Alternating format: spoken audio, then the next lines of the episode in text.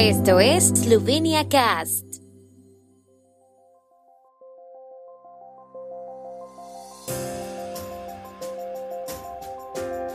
Noticias. Estas son las noticias de Eslovenia de hoy martes 13 de septiembre de 2022. Parlamento esloveno aprueba ley de garantías para empresas energéticas. Eslovenia se une al Acuerdo de Copenhague sobre tecnología para la democracia.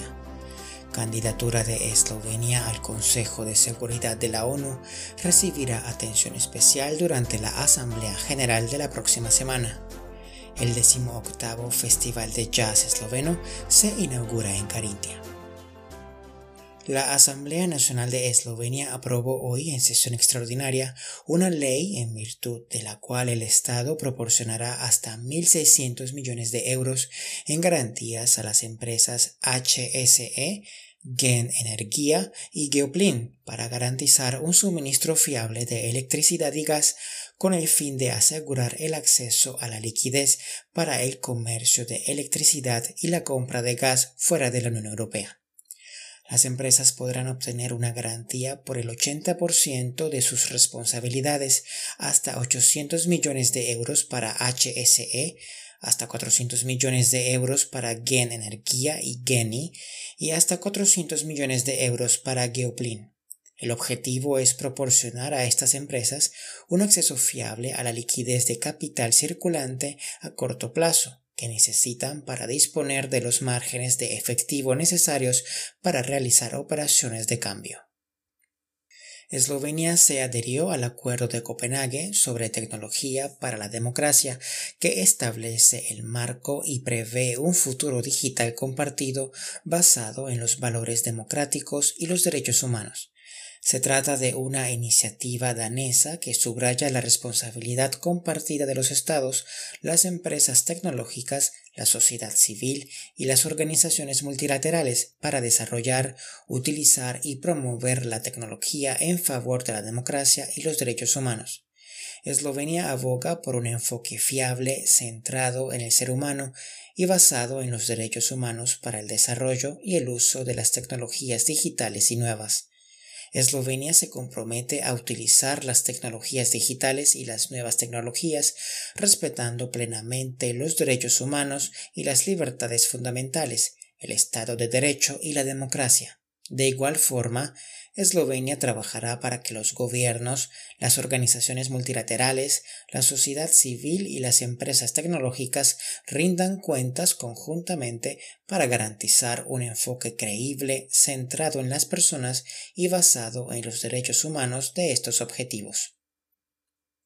El presidente de la República de Eslovenia, Borut Pajor, encabezará la delegación eslovena junto con la ministra de Asuntos Exteriores, Tania Fayon, en la Asamblea General de la ONU en Nueva York la próxima semana la candidatura de Eslovenia a un puesto no permanente en el Consejo de Seguridad de la ONU para el periodo 2024-2025 será objeto de especial atención durante la reunión, según informó hoy el Ministerio de Asuntos Exteriores de Eslovenia.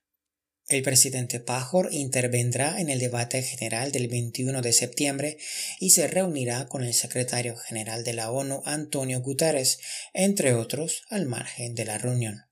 La delegación eslovena también incluirá a la ministra Fayón, que ofrecerá una recepción oficial para el cuerpo diplomático en Nueva York el 26 de septiembre para presentar la candidatura de Eslovenia al Consejo de Seguridad.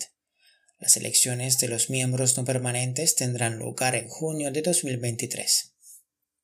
Carintia será la capital del jazz durante el resto de la semana, el decimoctavo Festival de Jazz Esloveno, que ofrecerá un total de nueve conciertos y eventos complementarios, la mayoría en locales de Rauden Koroshkam, arranca con un concierto del guitarrista Marcos Zaletel y su alumna, la guitarrista y cantante Zala Chresnik, mañana miércoles.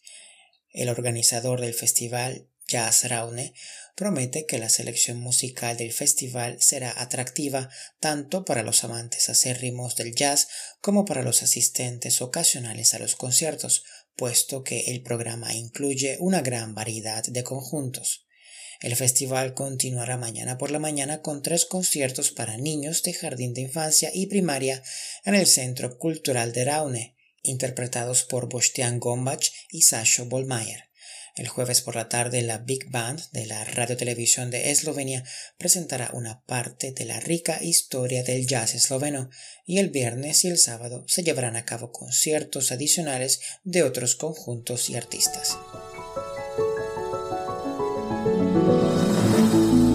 El tiempo en Eslovenia. El tiempo con información de la ARSO, Agencia de la República de Eslovenia del Medio Ambiente. El miércoles estará mayormente soleado. Las máximas diurnas oscilarán entre los 23 a 27 grados, con máximas de hasta 29 grados centígrados en el este de Eslovenia.